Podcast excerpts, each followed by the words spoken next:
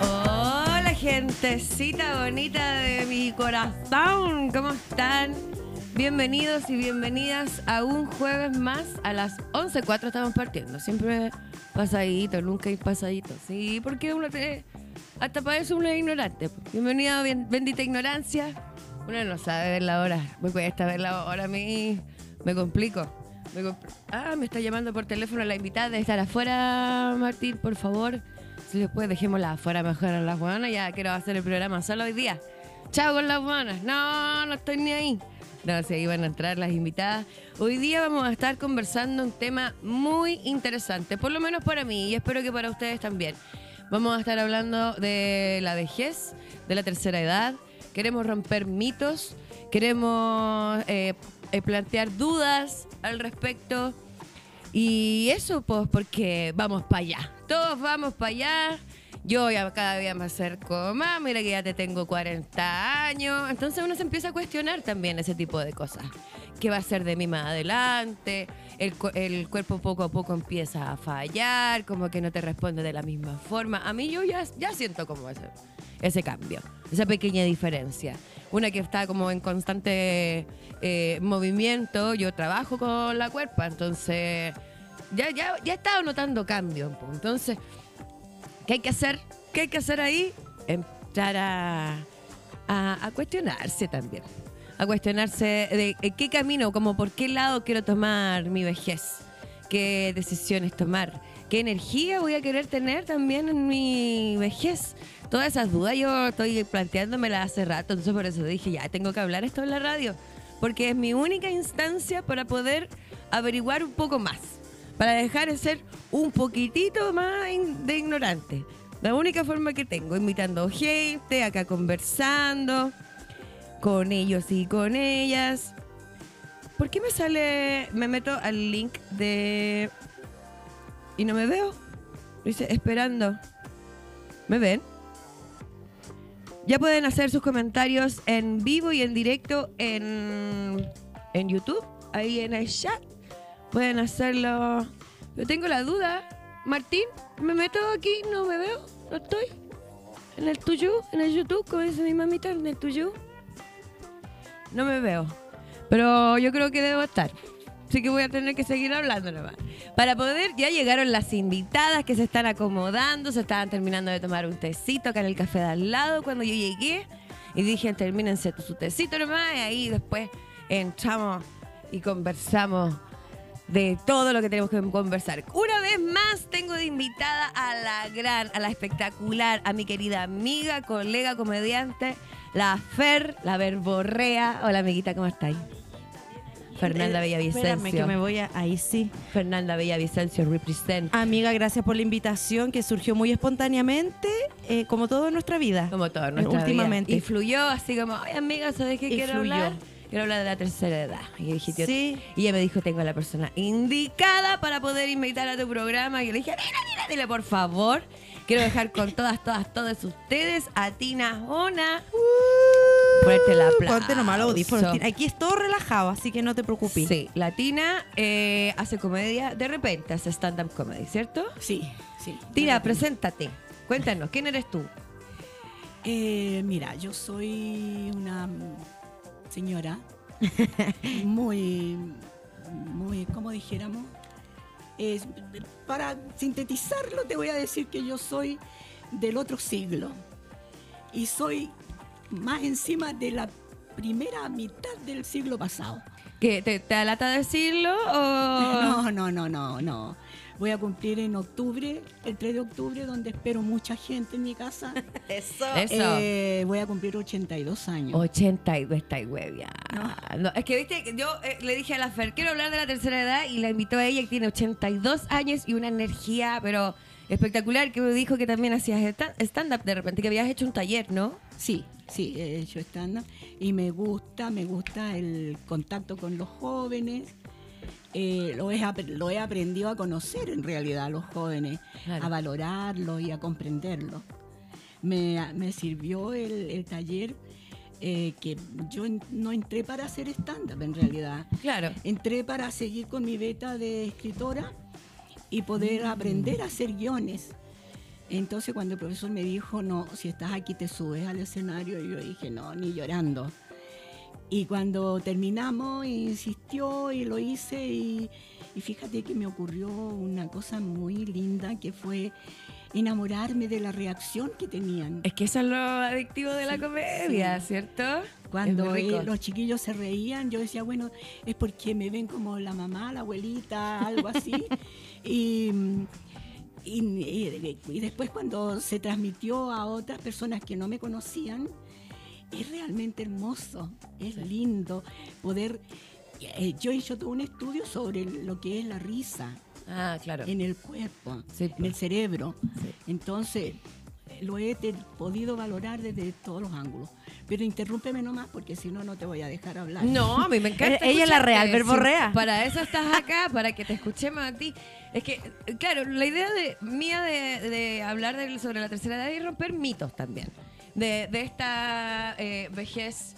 eh, como que, ay, niño teniendo, El moñito. Se infantiliza igual, ¿o no? Infantilizar, y romantizar la, Sí. la vejez. Cuando tenemos abuelitos a la vista, o sea, es cosa de ver las noticias, el abuelito que abusó de sus nietas, la abuelita que, que le pegó a los nietos, la abuelita. Entonces, yo siento que romantizar también esa etapa de la vida es un daño finalmente. Porque como que como que fueran niñitos chicos y no, yo, yo creo que la ver- el verdadero temor que por lo menos yo le tengo a la vejez es a ese trato del resto. Sí. ¿Te pasa ese Sí, me pasa, me sentido pasa. eso tú? Cuando, cuando eh, yo veo que dicen, ¿y cómo está? Y te Ay, hablan así como, Como que fuera guagua. claro, guagua o tonto. Oh, te como viejo sinónimo de tonto. Claro. Y- y- o de haber perdido facultades. O estar senil, como que ya te está ahí- te ve- tienes una apariencia de, ya de una persona de tercera edad, ah, estás senil. Como que el tiro. al tiro, claro. Y no es así.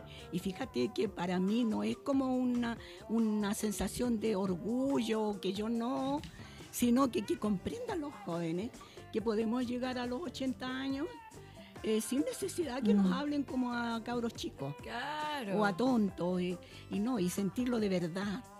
Porque yo sí lo siento de verdad. Claro. Cuando me preguntan, ¿y cómo se siente esta edad? Mira, yo me he librado de tantas cosas, de tanta... Por ejemplo, yo crecí con una mamá que me decía, usted habla puras leceras. Claro. Bueno, ¿quién no? Todas las comediantas. Siempre he sido comediante entonces, po. El- y lo otro es, eh, quiero decir entre paréntesis algo que me parece que debe de saberse. Mira, cuando tú tienes un niño y el niño es mentiroso, yo era mentirosa, eh, es como que te cuelgan inmediatamente un, un estigma. Claro. Esta es la mentirosa. Y nosotros tenemos que aprender a darnos cuenta que ese niño que dice mentira es porque ha estado elaborando en su mente. Creatividad, finalmente. Hay creatividad ahí. Mm. Entonces no te voy a decir que los dejen decir tanta tontera como quieran, pero sí estar atento. Claro. Porque el niño hace eso y llevarlo por ahí. A las mamás antiguas nos faltaba conocimiento que existen ahora. Entonces las mamás de ahora tienen que aprovechar ese conocimiento para transmitirlo con los hijos. Exacto. Sí, porque hay que asumir algo. Yo como que hace un tiempo atrás empecé a asumir algo súper importante para tomar aún mejor las riendas de mi maternidad. Convencerte realmente que la persona que está ahí no decidió llegar ahí, la que decidió que esa persona llegara, la que condenó a la existencia de esa persona eres tú. Entonces, como, hazte cargo y de la mejor forma posible. O sea, traumemos lo menos posible a, A la sociedad. criatura. Que yo creo, claro, eh, eh, va por eso yo creo que tanta depresión, tanta... Finalmente, la cadena del eslabón parte desde el, el embarazo deseado o no deseado. Si tú, eres, tú tienes un embarazo deseado y una maternidad deseada, claro que otro gallo te canta en esa maternidad, pues. Es mucho más llevadera. Pero si estás siendo mamá por obligación, y por obligación te meten como, ay, así el instinto materno, ay, así el instinto materno. Claramente voy a criar cabros frustrados, voy a- más, aún más, porque, bueno, siempre hay excepciones a la regla, pero es más factible que eso pase, po. Eh, la- y así la sociedad también se va se va encasillando, se va encasillando y va, va necesitando etiquetas para todo todo lo que estamos hablando, así como la guagua y la tercera edad, como que caen dentro de lo mismo. Ñu, ñu, ñu, ¿cachai?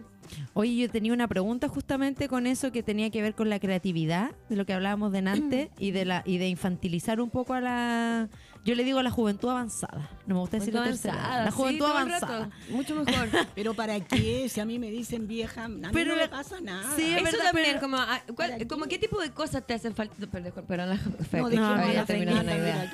mira No, termina tu idea. Yo después le voy a preguntar a la Tila. no No, quería preguntarte cómo la haces frente o cómo es tu, no sé si arma o tu bálsamo, podría ser una mejor palabra, para romper también con, si es que te interesa hacerlo, o cómo lo llevas como para romper con estos estereotipos cuando te sientes como invalidada, quizás por ser mayor, o cuáles son tus herramientas, porque la Cristi hace un montón de cosas, por eso iba con- de la mano con la creatividad, ¿cachai? ¿Cómo, ¿Cómo manejáis tú desde ese lugar ser una mujer grande, mayor? No te quiero decir vieja porque para mí vieja es como que como que algo que ya no como que Es sin que, uso. eh, Por yo- eso digo juventud avanzada porque no es positiva tóxica, po. Es que le hemos puesto un carácter negativo a la palabra vieja. Sí, Claro, Un carácter negativo a la palabra vejez. Yo no encuentro, que- o sea, que depende del punto de vista de donde tú lo digas Sí. como vieja. Y si tú dices que a ti, por ejemplo, no te molesta, No, porque mira, em, si tú tienes la suerte de llegar a vieja es porque no te moriste a los 25. claro. Entonces, para mí es una suerte haber llegado a los 80, 82, lo que sea. Eh, porque obviamente no me morí antes nomás. po. Claro. Y la vida, Dios, no sé, me dotó de la facultad de poder seguir aquí. Entonces eso, más que me, me car- me carga que la gente se moleste, porque dicen viejo, porque dicen, no sé, cualquier cosa que hoy día está eh, negada, Claro. encuentro que son maquillajes de la vida, de las circunstancias de las personas. No me gusta eso. Si me dicen vieja, ah, pues, siempre que no le pongan un apellido. Claro, vieja No, no, po, vieja bueno, no, por ser así con latina, po. No. Sí, Y no me ha pasado, afortunadamente, toda- todavía no me pasa. Todavía no, Y espero po. que no. No, no, No, se metan, no se metan con latina. No se metan con No se metan con- latina, ¿no? Sí. Pero tú ahí sentís que la creatividad puede ser un arma para poder llevar una adultez, una vejez que a ti te parezca agradable. Eh, mira, eh, yo tuve una ep- un episodio porque algún día podemos hablar de enfermedades y yo soy una enciclopedia de las enfermedades. Las he tenido todas y no he tenido una enfermedad así, eh, una cosa poca, ¿no? Siempre han sido enfermedades grandes y, y graves, así al nivel cáncer, eh, Chuta. epilepsia. Vamos, a- no, meningitis. cuéntanos, cuéntanos, qué interesante. No, es que eso es muy largo. Entonces la Tina es una sobreviviente. Es una sobreviviente. No, sobreviviente, sí, de todas maneras. Por eso, claro. claro, también te llama tanto la atención y nombras esto de que sigo viva, como que la alegría Claro, de... por supuesto. Porque has superado A mí me todas dicen- esas enfermedades. A mí me dicen, ¿cómo está? Contenta, señora, contenta, le digo yo. Y tú dices, ¿por qué está tan contenta? Pero ¿qué más si estoy viva? Imagínate, como sobre todo hoy día, mira, el, el día hermoso, ¿cómo no voy a estar contenta? Sí. Es así.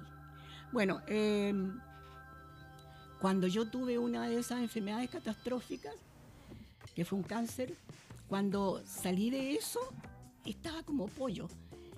Y mi marido me había prohibido ya eh, que hiciera nada más de todo lo que hacía. Hacía cosas que- me ocupaban las 17 horas del día.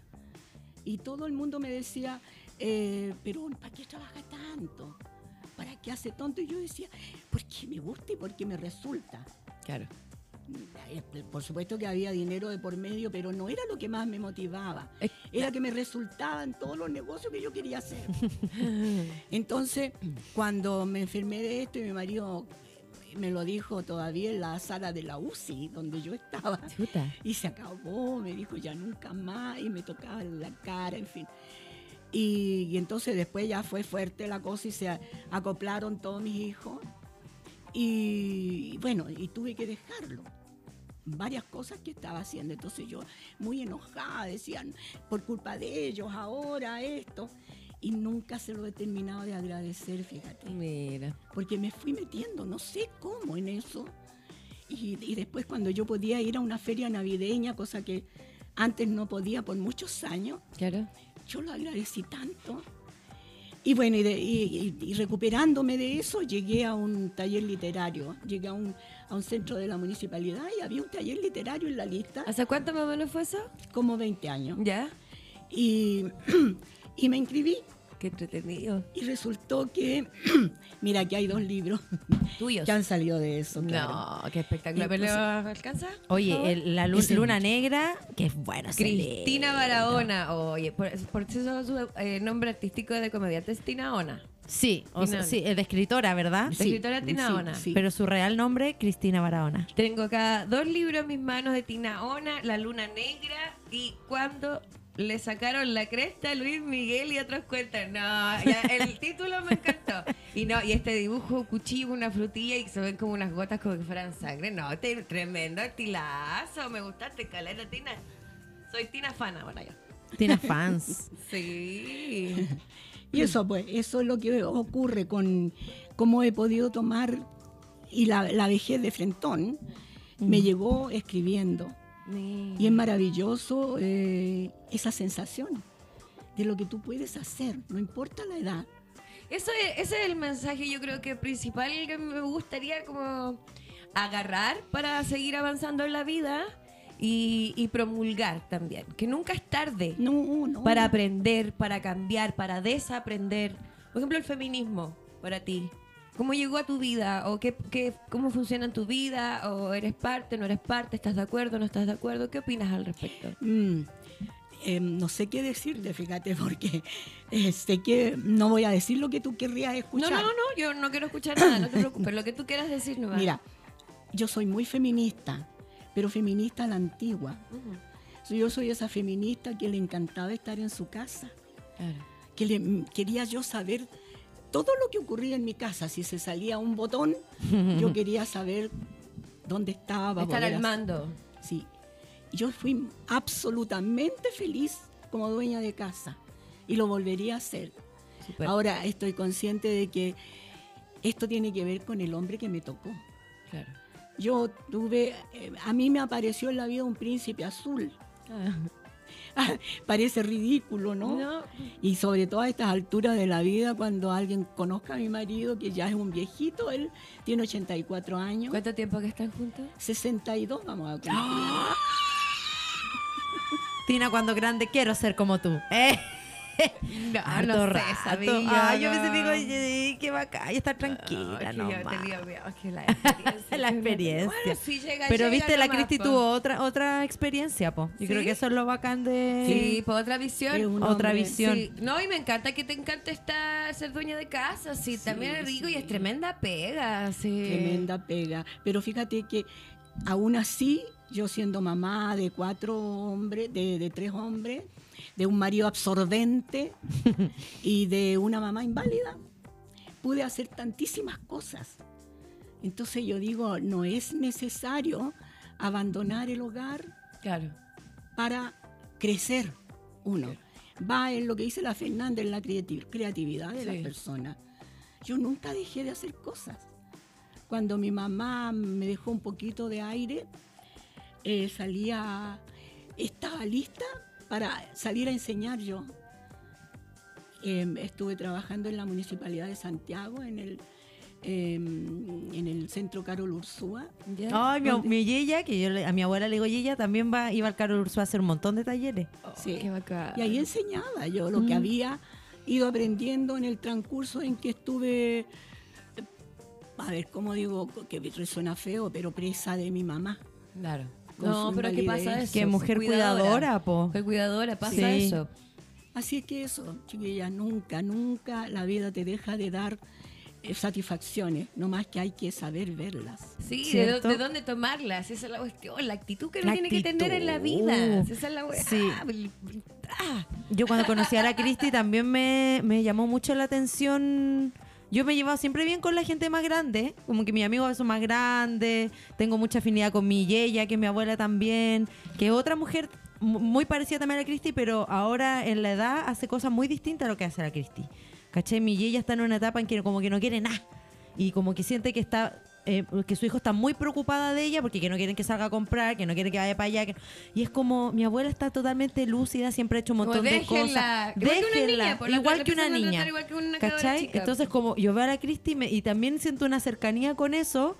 Eh, y porque Claudio, vamos, vamos a decir las cosas como son. Cristi es mi suegra. Eh, no estamos Este. casados todavía con el hombre, pero aquí ese sería Se como. siente, se siente, se siente, se siente. suegra. No, pues, pero, ¿cómo? No, porque uno le dice tía, pues yo le digo Claro. Cristi nomás, porque yo le pregunté cómo tenía uno que Sí, pues siempre hay que tratarla. preguntar. No, Sí, ella me dijo.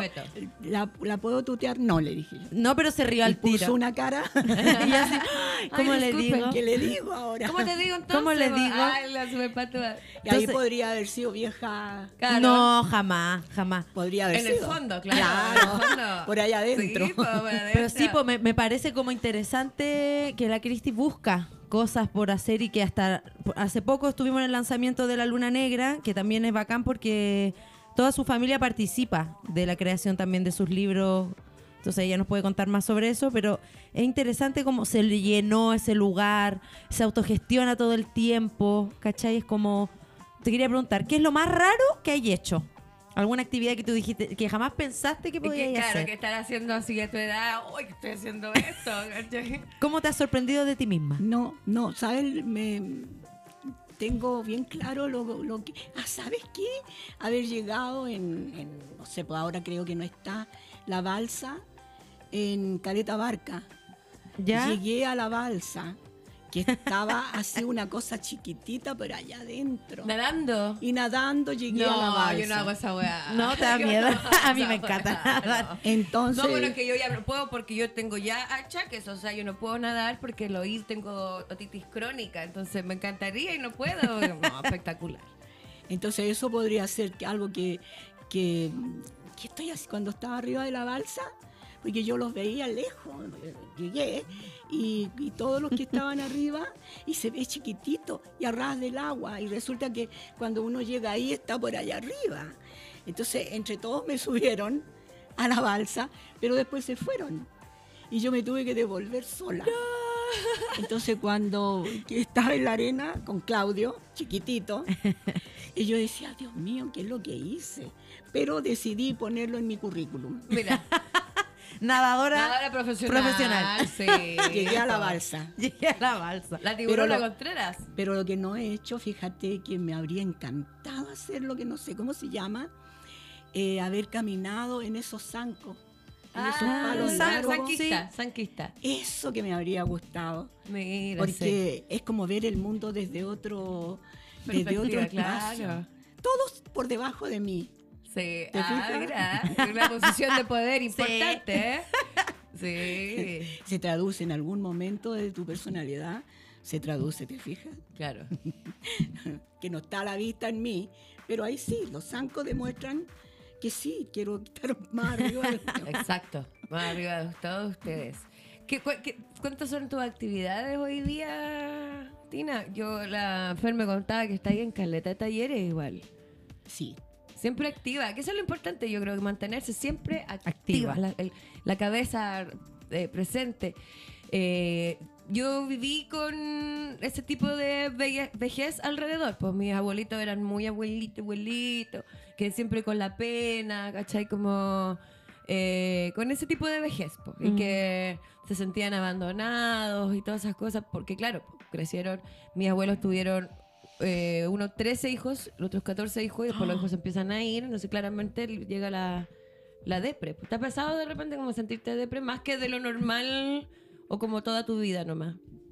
¿O es más acentuado ahora que te sientes con más, que tienes más edad? Mm, lo que pasa es que el- yo estuve, como dije delante, presa durante muchos años. ¿Cuántos años fueron eso de que estuviste de 15. cuidadora? Harto rato. Harto rato. Entonces, cuando mi, mi Mm. santa madre partió, eh, a a- agregado la tremenda pena, porque veníamos conversando con la Fernanda, y mi mamá y yo éramos una. Claro. Ella era mi hija. Esa relación, sí, pues 15 años. Después ella era mi hija, porque ella, mm, si tenía el pelo aquí que le molestaba, yo Mm. tenía que corrérselo. Claro. darle de comer, todo lo que relacionado con el baño, todo eso.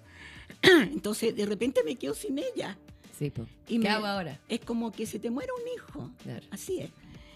Y, pero eh, eh, mis mismos hijos me sacaron de eso, porque yo dije, tengo que dedicarme a ellos, mi marido salía con ellos, mientras tanto yo estaba sentada en la pieza, mirando la cama, esperando ver el cuerpo de mi mamá. Ahí.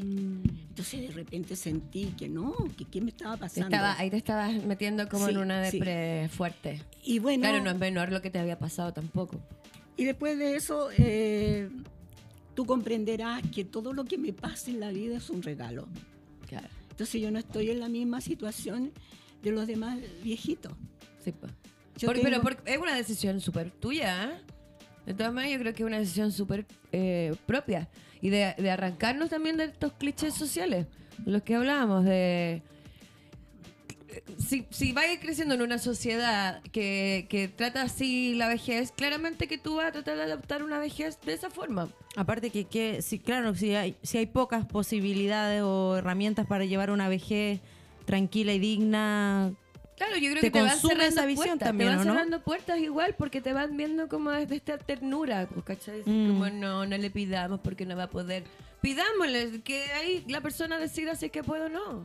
Sí. Claro, Somos una tiene la disposición, las Mm. ganas, la energía. Tienes razón. Pero no dejarlo de lado en, el- en- en lo de participar. Con la FER estamos con muchas ganas de hacer. De, no, ¿la, la cuenta no?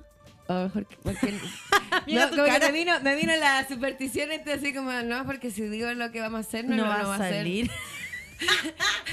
Amiga, lo dejo a tu criterio. Ay, no, me dio miedo. Ah, no, porque yo sé que va a salir. Sí. Porque es algo muy, muy bacán que, que queremos Sí. hacer. Queremos hacer talleres de stand-up comedy para las municipalidades. Y que hay alguien ahora escuchándonos, señores municipalidades.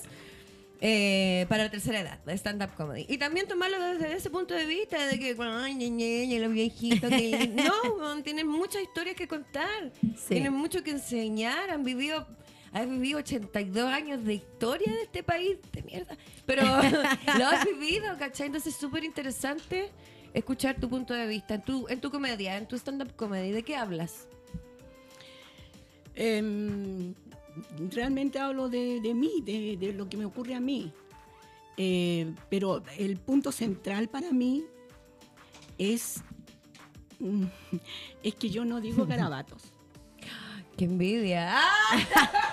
A mí me encanta, me encanta. ¡Oh, qué bacán! Porque a veces la- el garabato se vuelve un recurso tan fácil.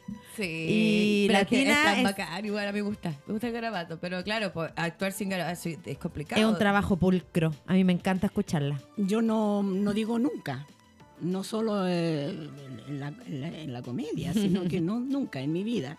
Nunca he dicho, en mi casa mi marido dijo, aquí el único que dice garabato soy yo. Me... Y eso es machista total. Claro, pues la época, pues la Y época. llegué yo a esa casa que yo soy más del lenguaje. Uy, me tengo que tragar los garabatos. Oh, ta.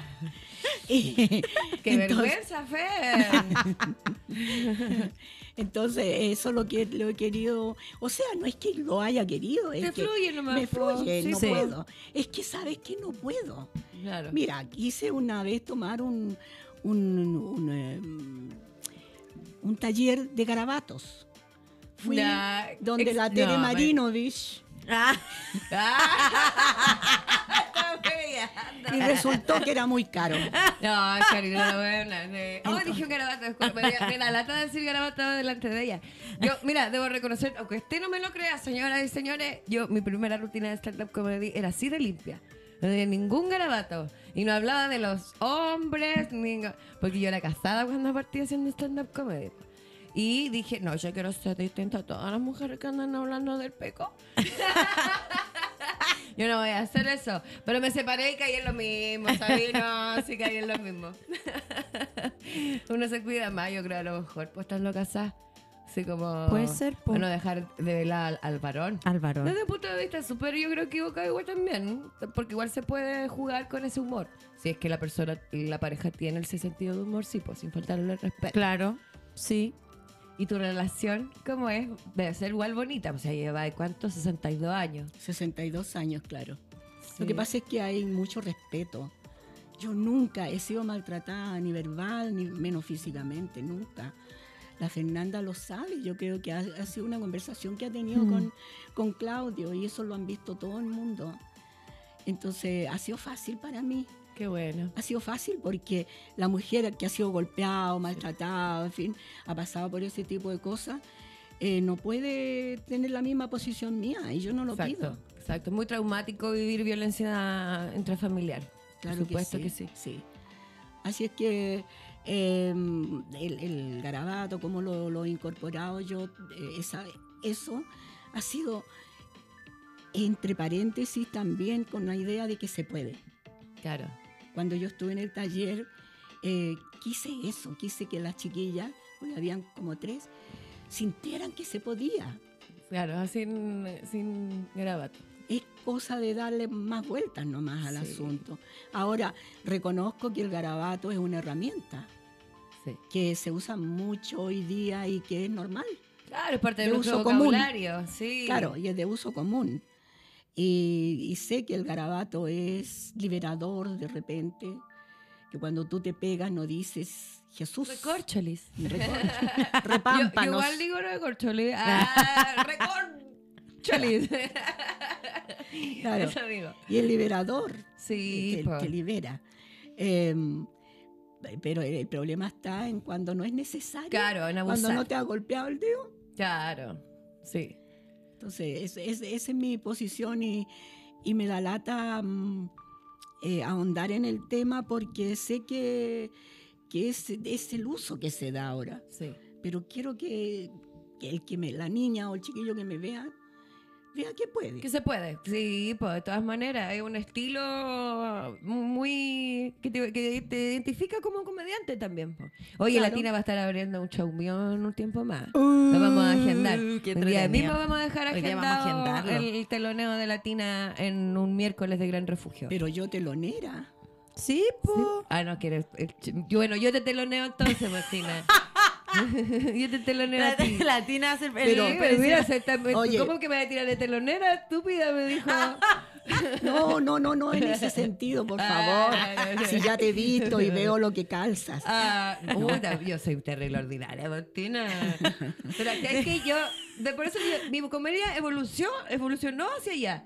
Como que fui, yo- hoy día Fuiste yo al revés, Te amiga. defiendo el, te defiendo el garabato. Siento que claro, porque una chucha bien puesta, una chucha No, bien puesta. sí, claro. El problema es que a mí no me sale, pues. Puta, claro, claro. pues, sí, pues, Si no es que yo... el- por eso depende del estilo nomás, pues si cada quien se casa con el estilo que uno quiere. pues. Claro, mira, quiero, no quiero dejar pasar porque pueda que se me olvide.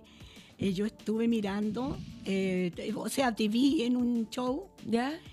y te vi meterte en un berenjenal, según yo. ¿Qué es eso? Y yo dije, ¿cómo va a salir de aquí?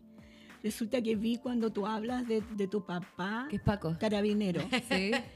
Entonces yo dije, Dios mío, la reacción del público, ante todo porque todos sabemos que el carabinero de repente no lo quieren mucho, ¿no? Claro. O lo quieren harto poco. Mira, yo eh, como hablo de ese tema, he visto como toda la oscilación social de cómo la gente ha querido y no querido en este tiempo, desde los siete años que llevo haciendo comedia a los Pacos.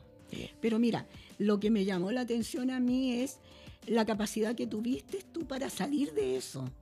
Cuando, y fue con una sola palabra que lo manejaste tan bien, porque tengo la mala costumbre de, de mirar, pero ir analizando. Sí, pero no, esa es una muy buena costumbre. Y eso me Muy lo buena costumbre. esto, po. Que ya te metiste a hacer comedia. Cuando uno se mete a hacer comedia, uno no tiene la tranquilidad de ver comedia como cualquier espectador.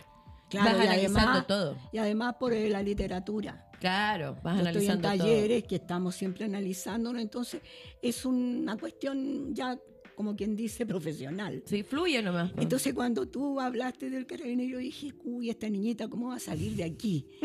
y cuando tú hablaste del papito, sí, pues yo soy esa hija. fue la palabra clave, porque le dio una cosa como ternura. Claro, El papito, Sí, no pues. es el Paco, claro. es el papito, y tú lo cambiaste todo. Con esa palabra y además las cosas que te decía tu papito, lo encontré hermoso. Y yo dije, Gracias. día voy a conocer a esta niñita y la voy a Ah, felicitar. Muchas gracias. qué linda. Mira, no sabía que la Fernanda me iba a traer para Las acá. cosas de la vida, Las ¿viste? cosas de la La vida. vida. Yo ahora le debo 10 lucas a Latina por lo que acaba de decir. Nos pusimos de acuerdo afuera.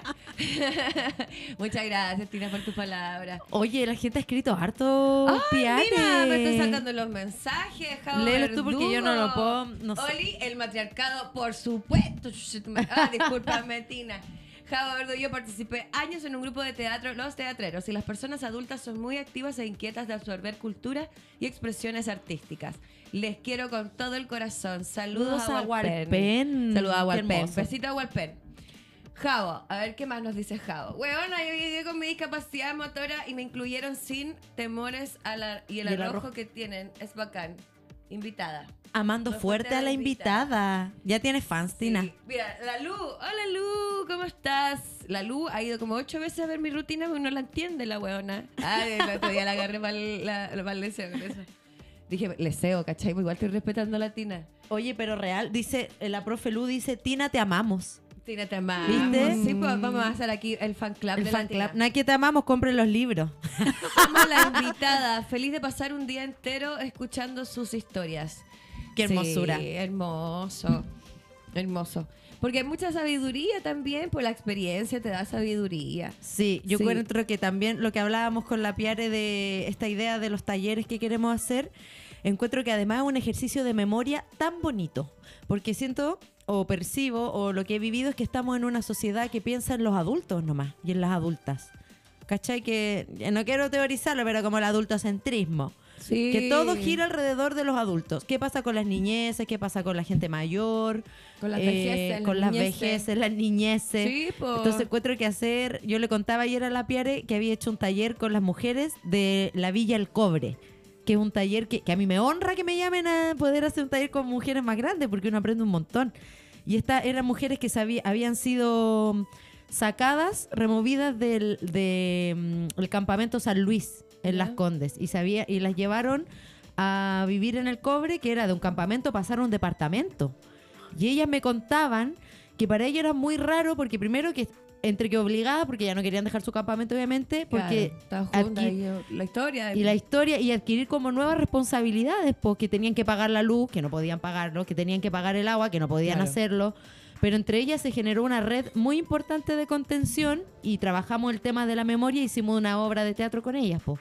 Y eran tan agradecidas de eso, de sentirse simplemente escuchadas. Como lo que pasa ahora, porque a mí me da lata que nosotras hablemos y yo quiero escuchar todo el rato como a la Tina de su experiencia Sí, y sí, es- como interesante, súper interesante. Por eso también me llama enormemente la atención el proyecto que estamos haciendo de... Porque va a ser incluso una recopilación histórica, ¿caché? Como las medias historias que pueden salir de ahí. La... Y, y- y tomarlo con hartas ganas, con energías, eso principalmente. Y como Latina lo dijo, pues se enamora uno viendo la- pues, los resultados con la gente. Sí. Y, y el objetivo de los talleres de stand-up comedy, igual, también como lo decía Tina, no era no es ser comediante. Mm. Es simplemente ir eh, desarrollando habilidades blandas, finalmente, de, de reconocer nuestra historia como también material de comedias y finalmente mirado todo desde un per- una perspectiva distinta hasta la tragedia más grande de tu vida puede ser tomada como comedia. Entonces, eso es lo liberador. Eso es lo que va sanando. No tomar la comedia como terapia, porque la comedia no es terapia. No. Pero sí es una herramienta terapéutica que puede servir en un taller. En, en el taller podía ser terapia, pero arriba del escenario ahí se ve cuando un comediante está tratando de hacer terapia. Ahí es, es- es otro cuento. O sea, se habla que estos talleres son terapéuticos. Igual todo esto lo estoy diciendo simplemente para que ustedes se interesen como en estos talleres. Para resignificar, resignificar nuestra historia. Resignificando, sí, pues eso es finalmente, resignificar. Qué bonito. Sí, muy bonito. Oye, ¿y, ¿y de qué hablan tus libros? Ay, yo iba a preguntar justo la misma. sí, de, sí, ¿de qué, qué hablan tus libros? Yo estoy, estoy una lectura, estoy una lectora empedernida en estos Ah, eso es lo que te iba a preguntar si lees. Mucho. En este Ah, entonces este le año- regalamos el libro. Este año empecé a leer mucho Tina, porque yo siempre sufrió eh, déficit atencional y Mm. nunca fui tratada para eso. Es que no existían esos No exi- términos, no, esos conceptos. Le- bueno, me diagnosticaron muy pequeña y hasta el día de hoy me sentía muy afectada por eso. Soy actriz, estudié teatro, pero nunca fui buena para leer. En mi casa, hija Paco, tampoco había libros, pues, ¿cachai? Habían unos libros Habían en lumas. mi casa, habían puras lumas nomás, pues, ¿cachai? Pistola y. Habían unas colecciones de libros en mi casa, unos rojos y unos azules, que si yo los sacaba, mi papá se enojaba porque se los desordenaba, ¿cachai? Entonces, ¿qué gana iba a tener yo de tomar libros? Más encima. Y siempre tuve estas ganas de yo de empezar a leer, empezar a leer. Hace dos años que estoy tomando una terapia muy buena. Me están medicando por primera vez en la vida con el medicamento que no me deja así, como el antidepresivo que te deja así como pegada. Y me ha servido un montón. Ahora, este año he leído más de 30 libros. No, pero Uh, cáchate, este año. piare con. Hoy, pero eso es de países desarrollados. Y fui a Argentina, fui a Argentina solamente como, bueno, a conocer, porque nunca había viajado fuera de Chile. Fui a conocer, a comer rico y a comprar. comprar me traje libros. 18 libros de Argentina. Oh, Ateneo. Sí, a, Oh, a estudiar, a estudiar, a estudiar, a estudiar, porque ahora hoy tengo un taller muy importante que tengo que hacer de stand-up comedy también. Y me, me- me- de cabeza a estudiar. Y, el- y fue muy lindo porque el otro día me terminé de leer uno de los libros que me traje para de, de stand-up comedy. Y tuve justo que hacer un coach personalizado, que es lo que yo hago igual más que talleres, porque no, no tengo el tiempo para hacer talleres. Y di la clase después de haber leído este libro y fue como... Mm, Yo misma me escuchaba y era como, ay, qué buena profesora. ¿Cómo crece uno? sí, eso es lo importante. Porque claro, hoy día le estoy poniendo una energía distinta también a mi vida. Con conocimientos. Exacto. Es que, mira, la gente, la- sobre todo los, eh, lo- la gente que ingresa recién a un taller de, de literatura, llega habiendo hecho algo. Entonces siente como que soy muy grande. Claro. Entonces la gracia está en que descubra a través del taller que sabe harto poco. Y aprenda además y lo incorpore. Claro. Y recién ahí, después de un buen tiempo, va a llegar al nivel que creía estar cuando entró. Entonces el aprendizaje es primordial. Eso yo creo que, justo te iba a preguntar, ¿estará la clave en eso? En nunca dejar de querer aprender. Nunca hay que dejar de que, nunca. El aprendizaje nos El- hará libres y lo único que la, la- la sabiduría, lo único que le digo, siempre le digo a mi hijo, la sabiduría nos hará libres, nos quieren ignorantes, hijo. Mira, hay dos cosas que yo nunca he dejado de hacer. Dejar de aprender y dejar de decir, tienes razón. No a la loca, por supuesto, Mm, sino que cuando tiene el otro razón, si no la peleo a muerte. Como valorar eh, al otro, al- a, a tu par, a quien tienes al lado finalmente. Cuando, cuando el otro te dijo la verdad y tú lo que te, te diste cuenta. Autocrítica. clic, Tienes razón, ¿por qué no? ¿Por qué lo otro es quedarse callado nomás y sí que pase ya? Hacerse el Claro. eso ya, chao. No, no, no. Eh, prefiero vivir feliz a, a tener la razón, dicen otros, y no discuten nunca. Ahí está la clave, yo creo que entre marcar el paso y avanzar realmente en la vida. Como de, de estancarse o de seguir fluyendo. Hoy Latina tomó la decisión de seguir fluyendo nomás. Mm. ¿Cachai? Porque claro, también convengamos que no es que tenga la culpa la persona que decide estancarse, porque no es una decisión así como, ah, ¿sabes qué? Me Voy a estancar, no quiero ser No, no, no, hay un montón no de es. Hay- decisión. son muchos factores, son muchos factores, la sociedad, el entorno, eh, la, la capacidad emocional, eh, finalmente, porque culpables no hay. La sociedad completa se ha encargado de anular la, la educación emocional. Que por ahí yo creo que va el tema de que cuando uno toma la decisión de no dejar de aprender. Porque empiezas a aprender de ti mismo. Entonces la educación emocional pasa a ser fundamental en la vida. Y fíjate, Piari, que yo creo que no es una decisión tampoco, es algo que fluye, Claro. es algo que cuando tú lo ves, se te presenta, lo quieres. Mm. Es como un objeto. Cuando lo descubres, como, wow, ¿qué es yo esta? quiero eso. Destapar la caja de Pandora y querer quedarse ahí en vez de, de Sí. volver a taparla. A Claro. mí me pasó con el chikun. ¿Tú conoces lo que es el chikun? No, no, no, cuéntame. Bueno, es un... Ay, me cuesta eh, eh, definirlo. Es, es, es una forma de hacer ejercicio para eh, sanar el cuerpo, milenario. ¿Un es ¿Parecido al yoga o Sí, son- otro tipo mira, de todos emparentados. Ah, ya, ya, ya. Pero esto se trata de, de hacer ejercicios parecidos, pero para restituir el- el- la energía, la electricidad que tenemos en el cuerpo, que es la energía Sí, pues sí, somos que energía. corre por los meridianos, que más de alguien habrá visto un monito con una serie de líneas que son los meridianos, por ahí corre la energía de nuestro cuerpo y entonces el, el chikun lo restituye, lo hace que fluya por ahí suavemente y sanamente. Ese es el, el chikun. Chikun, lo voy a anotar para averiguar más al respecto. Averigua, es algo maravilloso. La neurociencia, que soy una fanática de la Ay, qué neurociencia. seca, latina. Entiendo harto poco, entiendo lo que puedo entender Claro, desde, es mi, difícil igual, po. desde mi vereda, pero lo que yo entiendo es que la neurociencia, eh, hay una, una neurocientífica española que se llama Nazaret Castellano, que yo me, me encantaría que la, la buscaran. Nazaret Castellano es una mujer como la edad de usted, a lo mejor, tal vez un poquito más. 25. Ah, Más o menos. quinceañera. 15, 18 años. No, pues estamos hablando en serio aquí. Ay, no mira huevo, mira, no mira huevo latina. Eh, y ella es, eh, es neurocientífica y ella practica el chikun Mm. y lo incorpora y, y- y estudia la neurociencia desde la perspectiva del chikun. Búsquenlo, me encantaría que si alguna de ustedes eh, se interesa por eso, sería maravilloso para mí. Lo haré. ¿Y hace cuánto practicas chikun, Cristi? Hace como seis años. Seis años. Lleva harto tiempo. Sí, mira, el chikun es, es el movimiento que tú hagas es lento. O sea, Mm. cuando a alguien lo ve, ¿y esta cuestión qué me va a hacer tan lento? Sin embargo, el cerebro, Te centra. es, claro, el cerebro eh, puede captar mejor el movimiento lento que ese movimiento que tú haces. Es decir, de improviso, el, el cerebro se queda. Y en el movimiento del chikun, que es todo lento y suave, no es por casualidad, es porque, claro, es porque el cerebro eh, logra captar ese movimiento.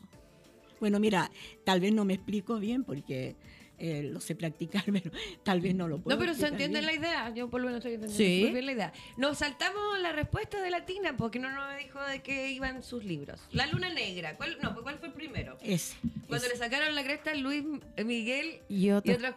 cuentos. Me encantó el nombre. Me encantó el nombre. Pero fíjate que lo cambié. ¿Por cuál era antes? Este, este era el nombre y ahora se llama de otra manera. ¿Cómo se llama? Se llama la cirumbítica oficial. Ya, me tienes que contar de qué va más o menos, sin hacernos spoiler para que lo podamos leer.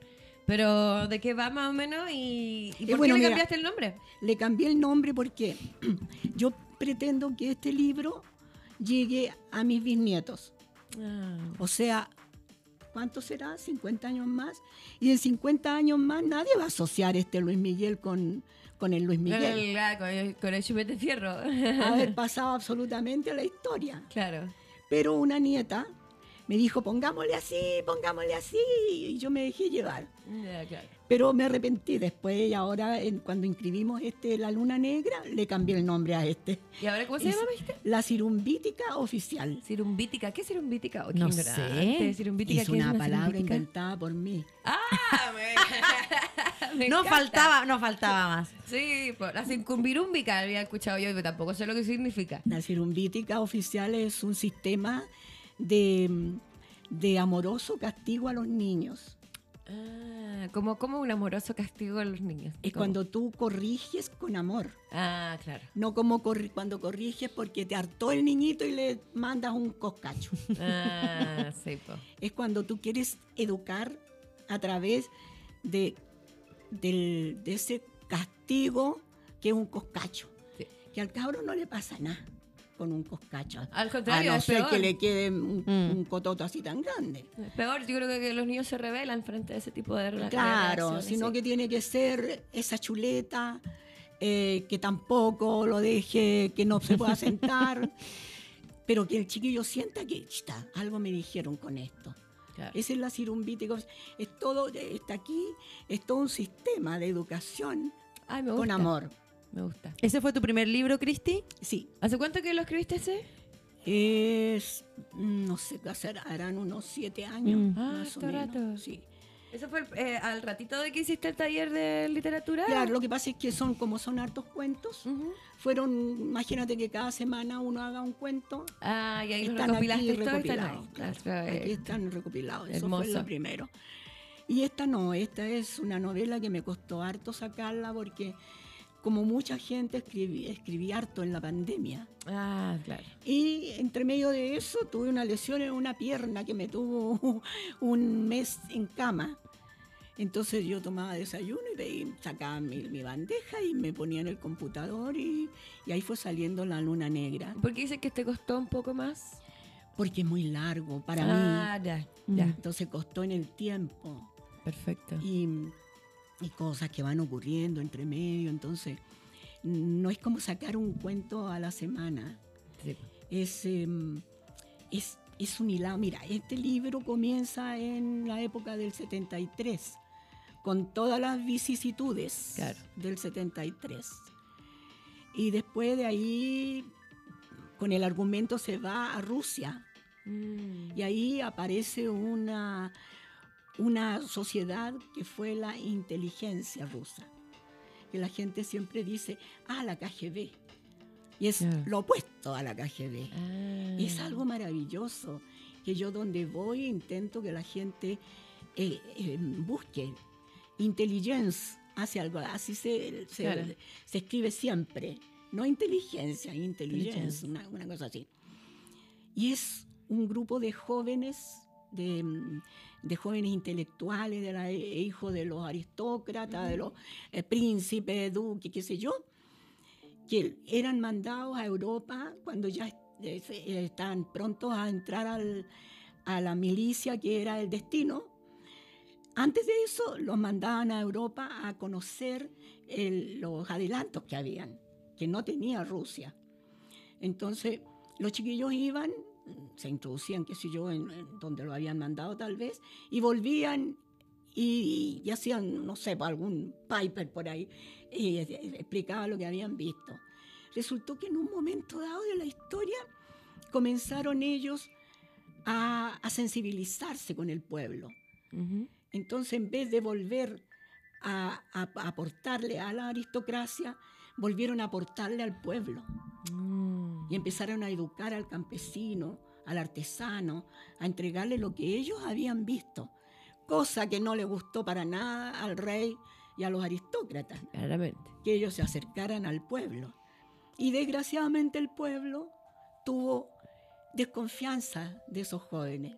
Entonces quedaba una posición en que no estaban ni aquí ni allá, pero ellos estaban trabajando por sus ideales y estuvieron por mucho tiempo.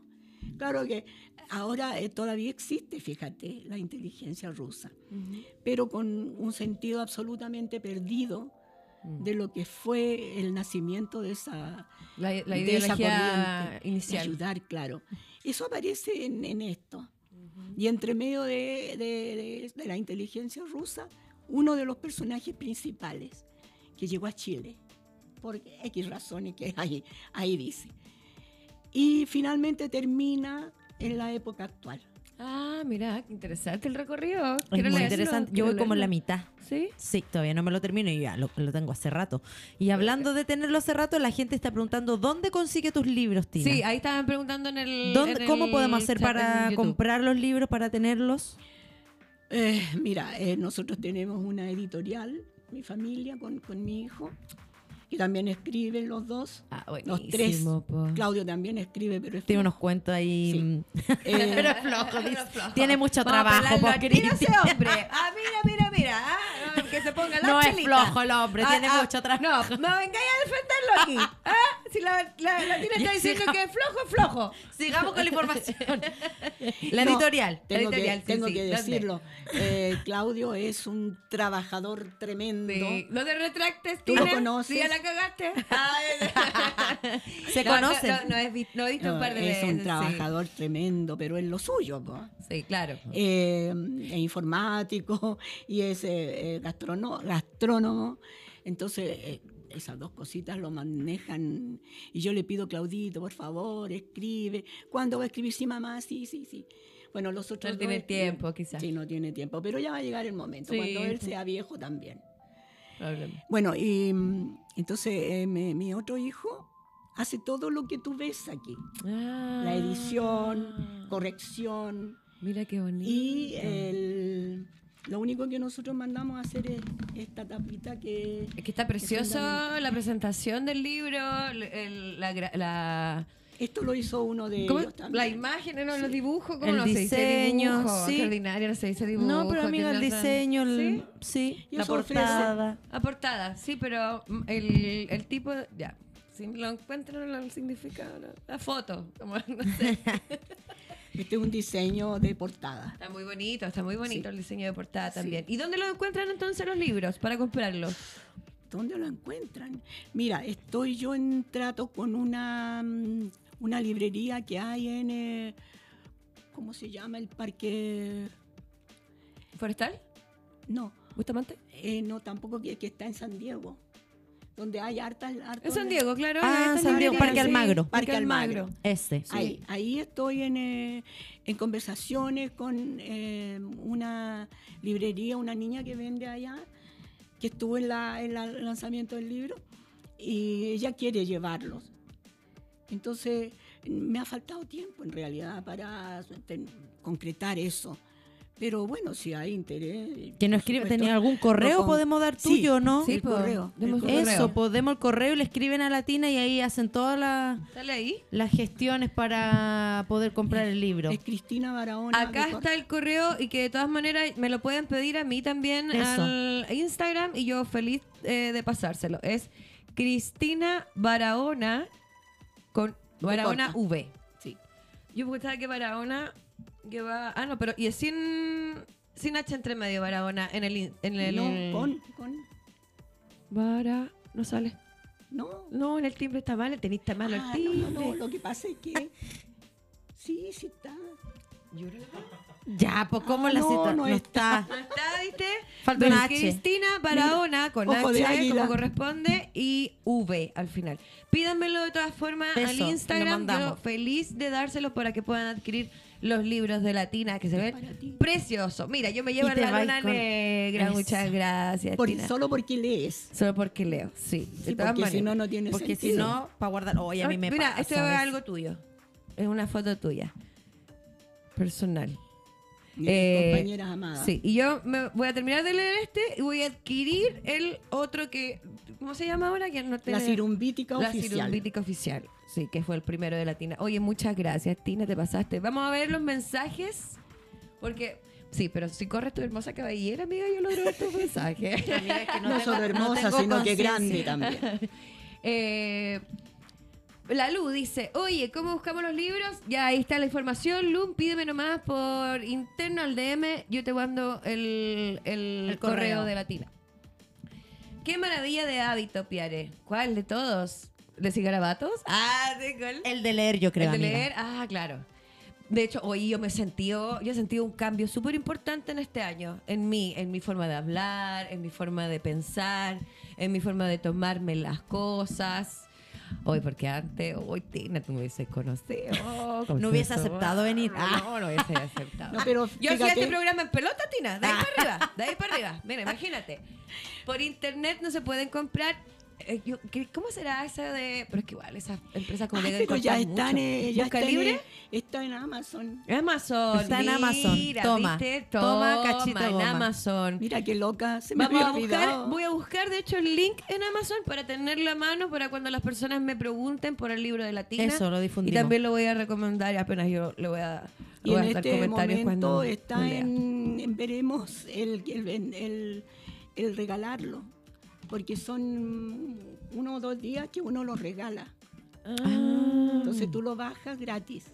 Ah, mira, lo pueden bajar gratis también. Mira, qué hermoso. ¿Viste? Eh, La, la, la Tina no hace esto como por lucro. Es un regalo para la No, sociedad. no te casi. equivoques, sí, también por lucro. Ah, pero dejémoslo piola por Tina, para que se vea como más artístico. Retiren. Al revés, tenemos que valorar, no Sí, valorar, po. monetizar a veces nuestro, Sí, po. nuestro trabajo. Sí, ah, bueno, entonces mira, la Tina necesita mucho dinero. Pobre usted que va a hacer la wea gratis. Tienen que comprarle el, el libro. Nada Sí. anda regalando. Nada regalando la No, pero son, algunos días que queda como liberado, Sí, ¿no? Son como dos Ya. días que está liberado. Perfecto. Así que si logran entrar en esos dos días, Claro. bienvenido. Es como un... Pero es importante para uno, la verdad es que Mm. Cuando a mí me compran un libro, se llevan un libro por ayudarme, no tiene sentido para mí. No, pues porque es interesante. es que hay interés. lean. Eh, pues, Es lo que hablábamos, como del asistencialismo que la gente cree que tiene que tener hacia los Claro, hacia los- viejita hacia- escribe en la vejez. librito, eh, le vamos a comprar el librito. Y también como que quitarle el, el estigma negativo a las palabras de decirle a una persona anciano, anciano, a decirle a una persona vieja, vieja. Porque, eh, claro, dejar de ofender. O preguntarle a la persona cómo, ¿Cómo quieres que yo me dirija a ti, porque yo no te puedo decir así como, oye, la Lola. Sí. eh". Preguntarle a lo mejor pues, a la persona. Claro, como si que hizo le la molesta Fernanda. o no le molesta, claro. sí, yo pregunté, y al Hernán, que es el esposo de la Cristi, Es que también le pregunté, y Hernán no le gusta que lo tuteen. Entonces yo lo trato de usted, po. ¿Cachai? Y a la Cristi le, la tuteo porque me dejó. Claro, pues hay, eh, hay que pedir permiso, por supuesto, hay que ser respetuoso. El respeto es la base de todo tipo de relación humana y hacia los animales y la naturaleza también. El respeto. Eso. Oye, a propósito de animales, te cuento algo. Sí. Eh, un día conversábamos en que eh, nos gustaría reencarnarnos. ¿Ya? ¿Y a ti Siempre qué te que crean, a mí me gustaría reencarnarme en un perro, fíjate. Mira. Porque yo siempre veo cómo eh, sacan a pasear a los perros. Claro, depende de qué tipo de Lo perro querés ser también, po. Un perro mediano, chiquito, claro, de casa, sí, porque no de campo, que pobrecito. Mucho ratón en Sí, el campo. sí, sí. A pesar que debe ser entretenido para ellos Jugar pasar un cepas. ¿no es cierto? Bueno, pero en todo caso un perro mediano, un me encantaría eso, maltés. Te, iba a decir maltés. Te iba a decir maltés. Te juro que yo tuve una perrita de maltés. Muy bonita. Los sacan a pasear, los andan trayendo en brazos, les hacen cariño, hasta que son viejos. Claro. Y, al- y a mí nunca nadie me va a sacar a pasear ni me va a andar trayendo en brazos, salvo que yo estuviera imposibilitada. de hacerlo, Claro, sí, ¿no es cierto? Entonces me, me encantaría, fíjate, Una perrita. eh, eh, reencarnarme en un perro. O si no, en un papagayo. Porque los papagayos primero vuelan, son hermosos y hablan. ¿Qué más? Mira, Mira. y a ti, Piare, se, se junta todo. se junta todo lo que te gusta. ¿Qué, ¿En qué animal, te reencarnarías? ¿Te gustaría reencarnar? A ver, responde tú primero. Ah, yo- a mí yo me tengo una como... Un dinosaurio, no sé. dijo la estúpida. Para que venga un meteorito y ya Para que listo. me matar ya de nuevo. A mí me pasa algo con las aves, me dan nervio. No puedo tocarle, Ah. pero me gustaría ser un pájaro para poder volar. Pero bonito. Bueno, todos los pájaros son Sí, bonitos. un- Ah, Bueno, algunos hay feos. Sí, hay de todo, depende de ahí del gusto, pero me gustaría volar como esta capacidad de, ah, me aburrí, chao. Yo quiero reencarnar, reencarnar en una sirena. Pero eso no es un animal, amiga. No importa, pues yo quiero. Tú lo inventaste. yo quiero, pues. Cada uno es libre de ser. no, un- bien. así como Pero un mira delfín, que- algo en el mar. Algo en el mar. Me encanta el agua y nunca, y siempre me gustó mucho nadar. Me gustó mucho nadar debajo del agua. Pasaba tardes enteras capeando olas. Y me dio titis crónica. Mm. Y, o sea, se- siempre tuve desde muy pequeña titis, pero era como me la trataban, ya podía seguir nadando, no sé. pero después llegó un punto que ya no. Eh, tengo una perforación en el tímpano muy grande que me cae una gota de agua y me da infección, así, al tiro. Entonces me que- gustaría eso, como, como pensando en eso, como de ay, nadar libremente, como me gusta, me encanta de algo en el agua. En el agua. Un pulpo. Mira, estamos en los tres eh, esferas de la Tierra. Claro. Yo en el aire, tú en el agua. Ah, sí. mira, o tú si eres perro en la tierra, tú en el agua y yo en el aire. Mira, Mira, estamos. qué bonito. Pero no, no nos juntaríamos. No, eso sería fome, po. Claro. Claro. Encontraríamos a lo mejor el, el punto. A lo mejor tú eres de esos pájaros que los peces Pa- un saltan pelícano. y yo te como, ¿cachai? Ah, y yo te picoteo. y después llega la Cristi como perro en, el- en el mar de paseo. nos asusta y nos asusta. ¿Viste? Y tenemos una historia Tenemos de... lista la historia entonces. Oye, qué bonita jornada, amiga. Qué bonito, qué bonito programa. Muchas gracias, oye, por ace- aceptar la invitación. Y tan prendía, tan prendía, Tina, te pasaste. Al tiro diciendo que sí, prendiendo con agua. Sí, Upa, yo le dije chalupa, al fue tiro. al tiro. Sí. Sí. ¿Algún mensaje, Tina, que nos quieras compartir para finalizar? Sí. Aco- aconséjanos. O aconséjanos. ¿Qué nos dirías? Eh, mira, eh, ¿qué, qué consejo le puedo dar? Algo que descubrí, eh, que no es mío, pero yo lo descubrí, es que la felicidad es una decisión. Yo decido ser feliz. Tomo la decisión. No importa lo que pase alrededor, eh, está todo viniéndose abajo, pero ¿cómo estoy yo? Estoy yo haciendo lo debido y poder eh, tener esa capacidad de verlo. Yo estoy bien, está todo cayéndose alrededor, pero yo estoy haciendo lo debido. Y esa es tomar una, la decisión de ser feliz. Eso es lo único que les puedo decir. ¡Qué lindo! ¡Qué Yo quiero ser feliz. Después de esto ya, ¿qué más nos queda, no, pues, amiga? Maravilloso.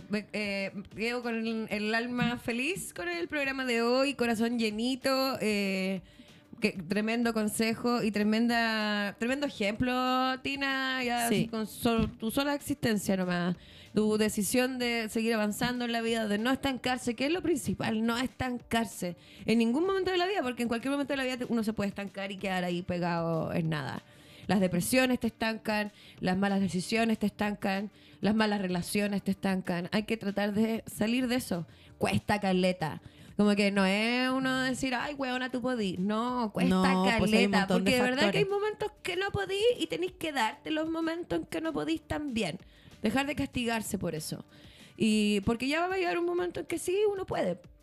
Yo me castigué demasiado porque hubo mucho tiempo en que no pude, no pude avanzar, estaba súper pegada, súper poco creativa. Pero empecé a ver, en vez de enojarme con esa poca creatividad, empecé a abrazar la poca creatividad y decir, ya, pero ¿qué estoy haciendo al respecto también? Por Esa decisión de la que hablaba también la de la po. decisión que uno tiene que hacer. tomar. Moverse por uno mismo, principalmente porque si te movís por ti mismo, claramente después te vas a poder mover por los demás, por la sociedad. Y siempre, siempre, señores y señores, es necesario chorrear. Siempre es necesario chorrear la felicidad o el trabajo o el todo a la sociedad, a la gente de tu entorno. Conozca o no conozca a las personas, es un pequeño aporte a la sociedad. Yo siento que, por ejemplo, hoy día ayer hablábamos harto de hacer clases, de hacer talleres de stand-up comedy, que mucha gente lo toma como, ah, ya, filo, si no tengo pega, como la última alternativa, hacer un taller de stand-up comedy. Yo, por ejemplo, hago clases de- stand-up comedy porque me gusta ser profesora, porque me gusta ver cómo la gente evoluciona en algún pensamiento, cómo poder entregarle herramientas, porque yo sé que no aprenden por mí, aprenden simplemente porque yo les entrego un par de herramientas que yo descubrí en algún lado, que también las tomé prestadas, para poder repartirlas. Si algo me hace bien a mí, repartirlo, chorrearlo igual a los demás, darse el tiempo en algún momento, dar el granito de arena como para la sociedad. Siempre viví con ese pensamiento adolescente de querer cambiar la humanidad y el mundo. No se puede, la humanidad y el mundo no, pero el granito de arena para mi entorno no está mal, no está mal. Y este es un gran grano de arena, tus libros, tu experiencia de vida, que estés acá contándonos para, para romper esos mitos, para romper ese significado que tenemos hasta ahora, mucha parte de la sociedad, de lo que es la vejez, de temerle a la, a la apariencia de, de la vejez. ¿Cómo fue tu cambio? ¿Cómo fue cuando te empezaste a ver? la- la- cuando llegaron las arrugas, cuando llegaron, llegó el pelo blanco, cuando, ¿cómo fue tu actitud frente a eso? ¿Te, te, te molestó? Porque la sociedad nos bombardea de que eso no está bien. Nos dicen así como para que estés más saludable. Y te lo venden como salud, para que estés más saludable tu piel, no sé qué, te la tienes que estirar y el anti-age. ¿Cómo viviste tú ese, ese proceso con el bombardeo de la sociedad y ver realmente tus cambios en el espejo, ¿cachai? Cuando yo empecé a recibir muchos paquetes con crema, De todo pues. tipo. Ya me pasa, ya me pasa. entonces yo dije, ¿qué estarán viendo? Capaz que sean arrugas, dije yo. Claro. Y eran arrugas. Pero fíjate que algo me ocurre, es que cuando nosotros tenemos lo que Dios me dio a mí, porque son todas, no es nada que yo me pueda enorgullecer, es Dios que me dotó de lo que hemos hablado, sea grande o pequeño, mediano, como sea, pero no es algo que, es algo que venía en el paquete conmigo. Cuando tú descubres eh, todo eso que hay dentro de ti, no te importa lo de afuera. Me encantaría ser 60, 90, 60. Me encantaría tener... Muy rara así por Tina. 60, 90, 60. Ah, tú- 90, 60, 90. Ya. ¿viste? Te Es que las matemáticas no son mi... Ah, Pero nuestra no. Las letras No, nomás. pero como estoy hablando con gente inteligente... Sí, yo me tenía que detener porque una es comediante y tiene que a- a- Sí, claro. acudir a esas cosas. Oye, mi mamá cuando nosotros éramos chicas eh, nos retaba mucho y decía, entiendan lo que les quiero decir, no lo que les estoy diciendo. Exacto, sí, se entiende perfecto lo que estás diciendo. Entonces, apelo a eso, que entiendan lo que quiero decir, no lo que les estoy sí, diciendo. bueno, eh, cuando uno tiene tantas cosas adentro, no te importa. Y de verdad no me importa. No, me, no encuentro ropa de repente bonita que me gustaría, veníamos hablando, Veníamos hablando de eso. Fernanda, eh, que quiero encontrar un lugar donde me pueda comprar ropita linda a mi gusto, pero no es lo fundamental, fíjate. No. Estuve en un taller anteayer y leí un cuento mío y el, y el profesor cuando terminé y se hizo un silencio largo y yo dije, uy, ¿qué pasa? Y el profesor me dijo, ¿tú me lo podrías prestar para ponerlo en una revista que ellos editan? que ellos tienen? Mira qué bacán. Esa es la felicidad más Esa es grande. felicidad. Eso es lo importante, más que si tenía o no arrugas, Eh, ¿verdad? Claro, las arrugas. Y aparte yo creo que donde soltáis eso eh, se genera algo como por consecuencia. O sea, tienes una piel, un pelazo y unas uñas espectaculares. ¿Qué quieres que te diga? Pero yo creo que va por soltarlo también, pues como ya. Cultivarse de Mientras adentro más para te afuera. preocupa, claro, mientras más te preocupa, más va a Sí, estar ahí el tema. exactamente, Así que sí. soltarlo, No, me soltarlo. Mira, y la señora o el señor Coleston están indignados conmigo porque Mi mamá, que es peluquera, está horrorizada conmigo porque no me quiero teñir el pelo porque me están saliendo canas. Horrorizada conmigo. Y, y todo, ves que me ve, me dice, te tengo tu tintura, te tengo tu tintura. Tengo una tintura negra que te quería echar.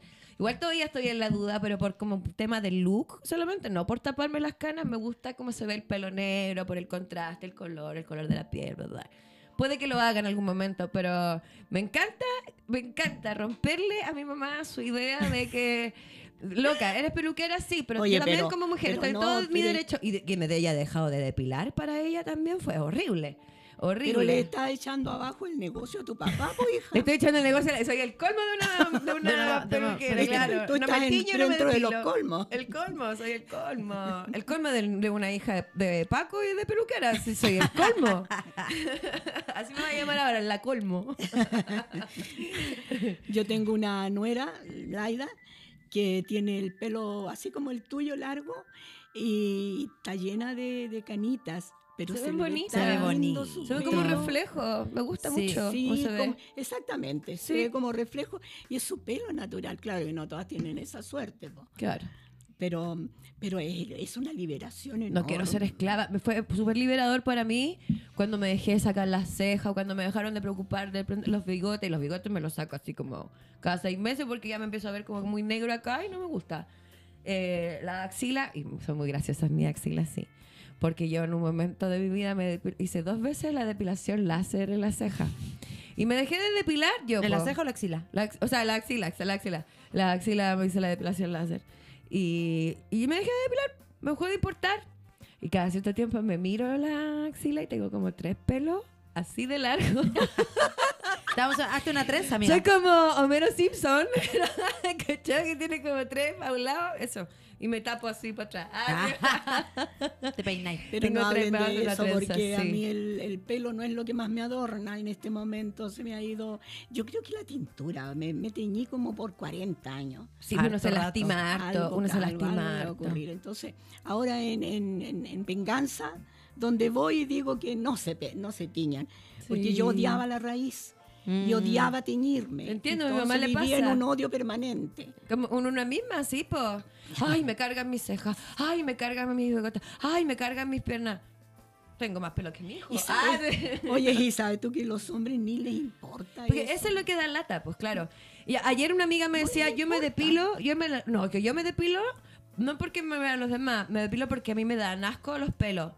Ya, pero es el patriarcado finalmente el que te enseñó a tener asco por tus propios pelos. En las mujeres. En No las mujeres, en las mujeres, en las mujeres creo. sobre Pero todo. hay, por ejemplo, yo creo que depende de gusto. Por ejemplo, a mi mamá no le gustan los pelos. Y siempre, nunca le han gustado. Me dijo que de chica ella nunca le gustó eh, sentirse- sensación. Claro, entonces buena para depilarse. Yo malaza, pero ahora que voy a ir a la playita unos días me voy a depilar porque hace años que no me depilo con cera, amiga. Así Sí. que tomé la decisión. Sí, mirándolo desde ese punto igual. Pero que mira, ese me sí, gusta estoy un poquito. prejuiciando porque hay personas que, Que no te claramente que nomás. porque le mola- mi hijo mi hijo le molestan eh, sus bigotes y apenas le empiezan a salir se los saca, no quiere tener bigote. Ya. Entonces, claro, pues le molestan Puede sus ser, pelos. sí, po. Y hay cosas que uno va aprendiendo porque te las enseñaron así, pero hay otras que no nomás, po. Pero los pelos están puestos para algo. Sí, pues sí, están están puestos para, algo, protegernos. para protegernos. Claro, algo, algo tiene que ver el pelo axilar para, en, en la constitución po. del... Claro, y bueno, y me dejé, antes cuando, siempre sí fui un poquito hedionda, pero me dejé de depilar y es menos, menos, mucho menos. Como que la depilación me hacía estar más hedionda. Me pasaba. Sí, mira, huéleme ahora. Ah. Yo las cejas me las dejé de depilar. Sí, yo también. Y me encanta tener una y Eh. me encanta que me ofrezcan, eh, ¿cómo se llama? Perfilado de ceja, que como que se desesperan las cabras. Las cabras decimos, por favor, déjame sacarte las no, yo me las dejé crecer harto y a veces cuando me sale más abajo de lo que yo me de lo que yo Eso veo son pestañas, amiga. eso- ah, ¿Esta? No. Me saco esos de ahí, pero porque una tiene a veces como ese toque de que, el ay, que no párpado peludo. El Pero yo párpado me peludo. dejé de sacar Yo- y los de aquí abajo sí me los saco. Hay que me la pera. 2000 Pero ya de, no.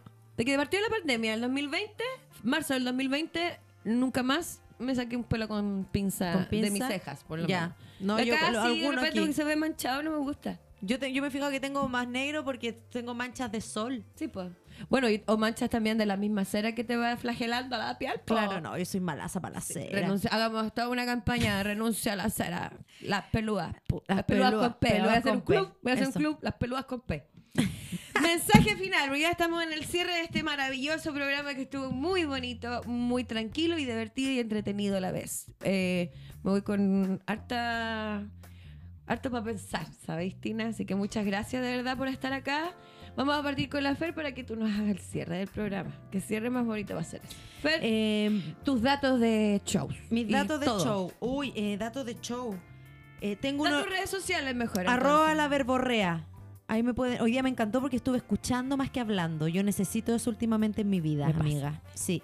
Arroba la verborrea. Tenemos show chistositas con la flor de loto el 25 de agosto. Y luego ahí lo ven, po. Tú vayas a Es estar. que en uno no se aprende de memoria las No, el fechas de una 25, misma. el 2 también vamos a estar con la Chelao haciendo un show. Y después te voy a abrir el show a ti el 9 de septiembre, la sanguchería argentina. Amiga, si lo agendaste. anotado. Sí, lo tengo anotaste. Sí, va a ir a la sí, sanguchería. es para que te vaya a ver la Sí, tina. ahí, ahí podría abrir el show, po. También puede ser. Sí, ahí lo organizamos. ¿Cuándo? El 9 de septiembre. Ah, ya. Abren el show las dos y no, después no tengo nada, pues yo me puedo alargar después, pues. Eso. Y ahí lo organizamos. Sí, vamos a promocionar ese show. Hoy la Así que- sanguchería es un lugar muy entretenido. Oye, sí. Me han hablado, sí, han ido otros comediantes, pues, ¿no? Sí, pues Ah, hay, todos los jueves hay stand-up. El Angelo Soul produce todos los jueves. Así que ahí pueden seguirlo también en sus redes. Oye, la comida es Y la comida de la sanguchería argentina, todo artesanal. Hecho en casa y las Oh. cervezas artesanales de distintos lugares de Santiago. Ya me dio Rico. bajón. Eso. Palabras de, fi- de cierre. Gracias, amiga, por invitarme. Gracias No, a la Cristi gracias por aceptar una vez más. Sí. Y a la Cristi por aceptar la invitación. Te admiro mucho, Cristi. Mm. Muchas gracias a las dos por aceptar la invitación. Ay, así como estaba agradeciéndonos así, como eh, dándonos la paz. Eh, mm, eh, voy con mi La Luna Negra, el libro de Latina. Lo siento, Jorge Taylor, vas a tener que esperar. Voy a empezar, dejar tu libro de lado No, por favor. para... Bueno, voy más de la mitad de un- una selección no de lo poesía. dejes, no lo dejes. No, no, no, pero después lo retomo. Eh, es como la Hace un forma, paréntesis. es la forma de leer que he ido adoptando porque también el déficit no se va. po. Entonces, en estos momentos estoy leyendo tres libros. Es como, me lo transformé, eh, transformé el déficit atencional como en multiatención. No sé si se entiende. Porque un libro lo ocupo para trabajar, otro libro que me hace- es como un taller para mí que voy haciendo ejercicio y estoy leyendo el de poesía de Jorge la, Es la forma que he encontrado para ir leyendo, llegar al final de los libros. De varios. Me pasa, me da ansiedad. Ay, por eso yo pensaba cuando tú estabas hablando de, claro, pues de escribir un libro debe provocar también harta ansiedad de querer terminarlo. Claro. Em, sobre todo cuando tú no tienes el final.